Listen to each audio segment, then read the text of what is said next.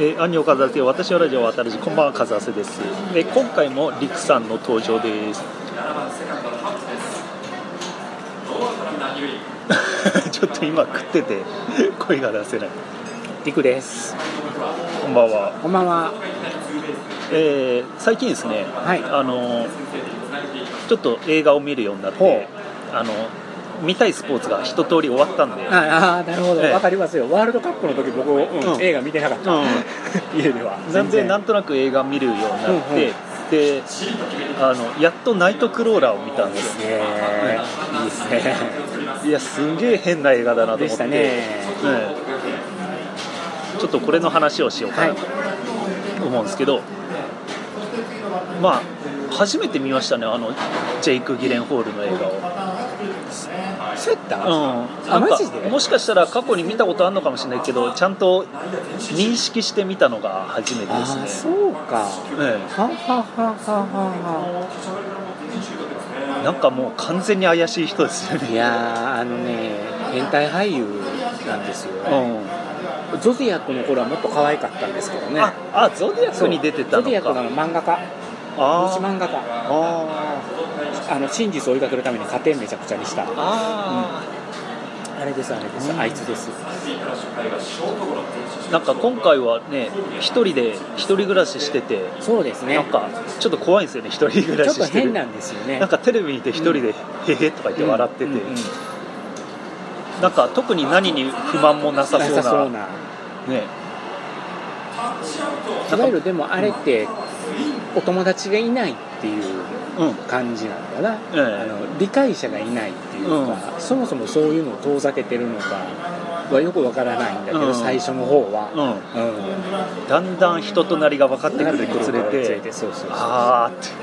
あーずっとなんかこう一人で人生生きてきた人って、周りとの調整、まあどっちが先かは分かんないですけどもともとああいうちょっとアスペルガー症候群的な共感性がない障害のある人なのかとうんも思ったし、逆に言うとそういう育てられ方をしなかったし周りにそういう友人もいなかったからああなっちゃったのか、どっちが先か分かんないですけど、そういう人なんだなっていうのが徐々に明らかになってくるんですけど、とりあえずね たまたまあれどきっかけは何だったんでしたっけ？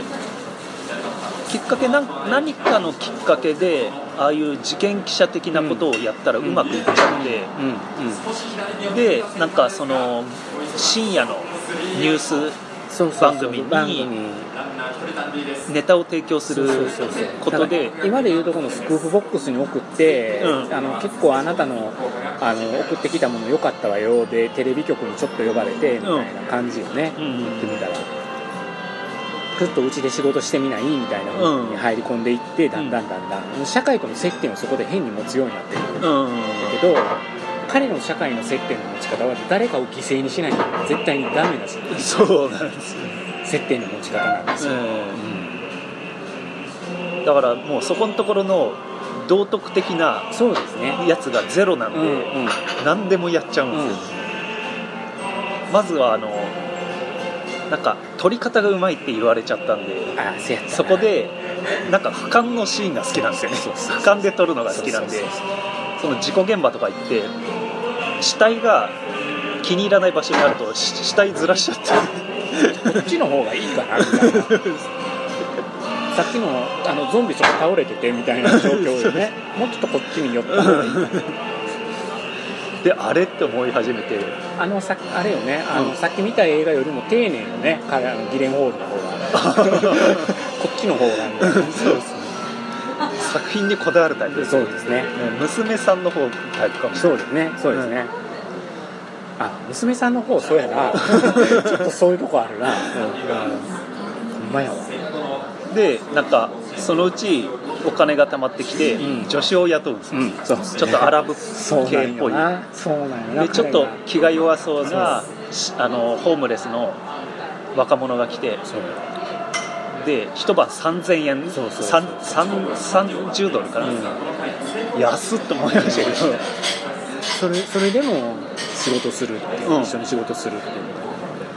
しかも偉そうにそう。ね。そういろいろ言うんですよ。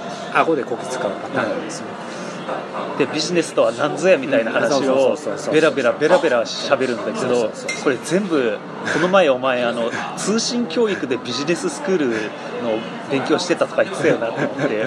こいつ全部通信でこの言葉覚えたんだと思って でもね自己啓発本を僕に、僕の上司を見ましたよ、うん。会議室に呼ばれたら、急にあの僕が陳列してるやつですよ。あそれ俺が陳列したやつって思った。らこの本にこういうふうに書いてあんねやで朗読し始められた時どうしたらええんや。それ前売ってたやつだ。っていう感じですか。おるで。だから。いや自己啓発本って本当読む気がしないんですけど。でもすいませんね。僕も全然読んでもためにならんと思いながら、はい。うん。あれですね。ようこんなもんベストセラーになるなっていつも思ってるので、ううそう雑談力が身につくとかありますね。立ち読みで5分で読み終わったんですけど何にも身につかなかったですから。それをギレンホールがあえて通信教育でこう全部だから三浦淳先生と同じです。そうですね。通信教育で空手の なんか段を取ったか取ってないかみたいな。どうやって取るの？通信教育でどうやって学ぶんだっていう。謎は謎を呼ぶんだ、本当そこら辺が笑えるんですけどだんだん笑えない話になってそうですね。そうですね。どんどんことが大きくなっていくんですね、なんかライバルのね、うん。えーっとライバルに誘われるんですよ。うちで働かないから。そうそうそうで一切興味がないって言ったらなんか現場でギャフンと言わされちゃってその腹いせになんかブレーキで細工して細工してでその、ね、バンが思いっきり事故を起こしてそいつが運ばれるところを取るっていう。おお前だなみたいなところで。言葉が言えないから、ここいつみたいな、うわえぐって思いながら僕見てて。でそれをディレクあのディレクターのとこ持ってって素晴らしい。でそのディレクターが熟女なんですけど。そう熟女なんですよ。なんかこの熟女をものにしたいからそうなん脅すんですよそうなんですよ。主人公。そうなんですよ。ま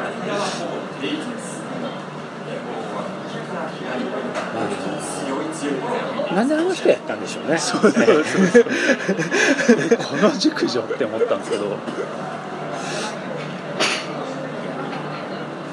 まあ、ことことをどんどんどんどんこう社会との接点を持ってしま持ったことによってその接点をもっと自分の中で高めようとするために、あのー事件を自分で起こしてどんどんどんどんそれを事件を大きくしていこうってするタイプの人間。えうん、自分がそういう形でそのコミュニティをある意味作ったっていうのかなテレビっていう場所、えうん。うん、そこにだから虫食いのように入り込んでいったっていうことやろうな。う、でもなんか、あれ見て全ての経営者ってでもこういう側面あるよなと思って、うん。そうそうそうあの部下のね一人だけの部下の使い方。そうそうそう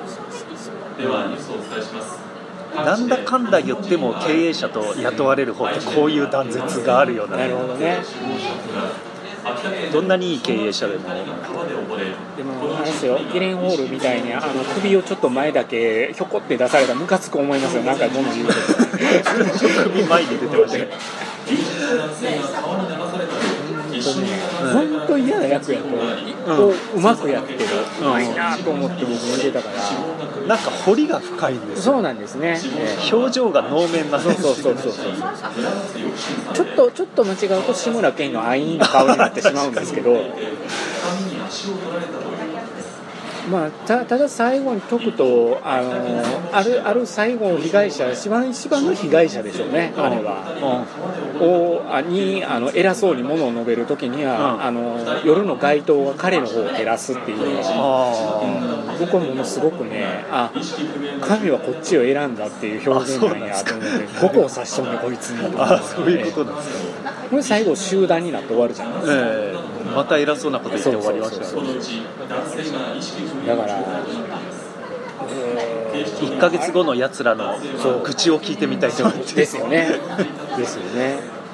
1対1なら制御できるかもしれないけど3対1でもあいつは顔を通すのかどうか。どうなっていくんでしょうね、だから何にしても胸くそ悪い映画系なんですけど、おもろいな。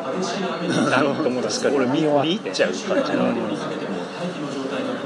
意外とカーチェイスシーンガンアクションとかも全部入ってくるっていうところがあの意外なところで、あへえと思って見ててそこの部分だからまあ夜を這い回るものでナイトクローラーになるよってなるほどなって車のカーカー車の撮り方がすごくうまい映画やなんであんな真っ赤な車にしたんだよねえ。ねえ。思いますよね。まあ途中で赤いからバレるぞって部下に言われてましたけど。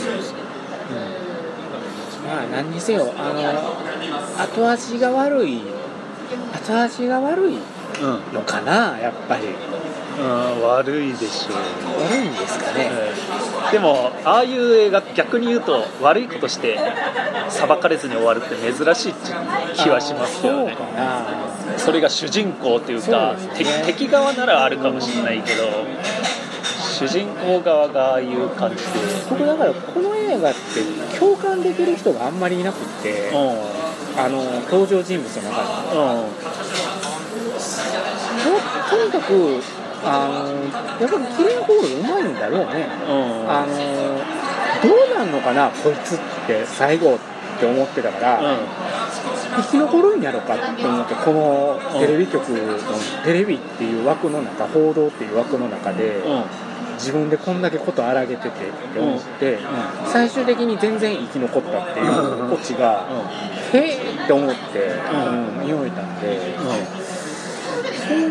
ちょっと稀な。うん。ビジネスで成功する人はああいうサイコパス。どっちかっつうとサイコパス。うん。ところがないとダメなのかなっていう話を聞くとそれの極地を描くとああなるのかななっているのかなっうていう。気はしましたね。なんかやっぱサイコパス映画なんだろうね、うん。全く他人に共感ができない。うん。そこが欠落してるっていう人ですよねいやーでも本当このギレンホールはいろんな役をやってるんで、うん。あのサウスポーっていう映画ではボクサーの役になるからで肉体改造をしてあそうなんですか。あのナイトクローラーガリッガリじゃないですかうん。どっちかというと。えもうあのすごいっすよ。サウスポーっていう映画肉体が。えエクスペンスダブルスに出る気みたいなぐらい、う。んうん。あの肉体改造して出てくるんで、ええ。ボクサー役で。意外とねいろんな映画に最近ちょい役とかでもちょっと出てて全然わからんかったりして、ちょい役っていうほどでもなかったからそれなりの役ではあったから。あれ？名前上がってるけど今の映画出てたって思あー。うグラサンかけてたからわからなかったんですよ。あ奥者に出てるそう奥者奥者うんそうそう。奥者であのー本当はもともと心優しい生物学者やったんやろうけど、うんそそれをその突き詰めていって勤めた会社が、あのーいろんないわゆる畜産系の大量生産の会社やったから、うん。そこの生物学者で品種改良せなあかんからいうので、動物をこうあの電気ショックのあれで痛めつけるという役やったんです。け痛めつけながら泣くっていう。ごめんよみたいな。なんなんやこの役はちょっとまあある意味変態俳優。あいい意味で。あ初めて気づきました。ねいいですよ、それでいてあの宇宙生物うんが出てくる「ライフ」っていう映画があ去年うん。なんかエイリアンみたいなやつ。エイリアンみたいなやつ、うん。うん。可愛らしいエイリアン見つかったキャッキャってなってたら、うん。めっちゃ実は凶暴やったっていう。それのやつも中心主人公であのゲレンホール出てくるので、意外といろんな作品にこの方は出てますね、いい俳優になりはったなって、ボディアックからこう見てきた流れで、うんこう名役者かな、じゃあまあ今回は短いですけど、はい。ナイトクローラーについて語ってみました。はい。リクさんありがとうございまはい、した。どうもありがとうございました。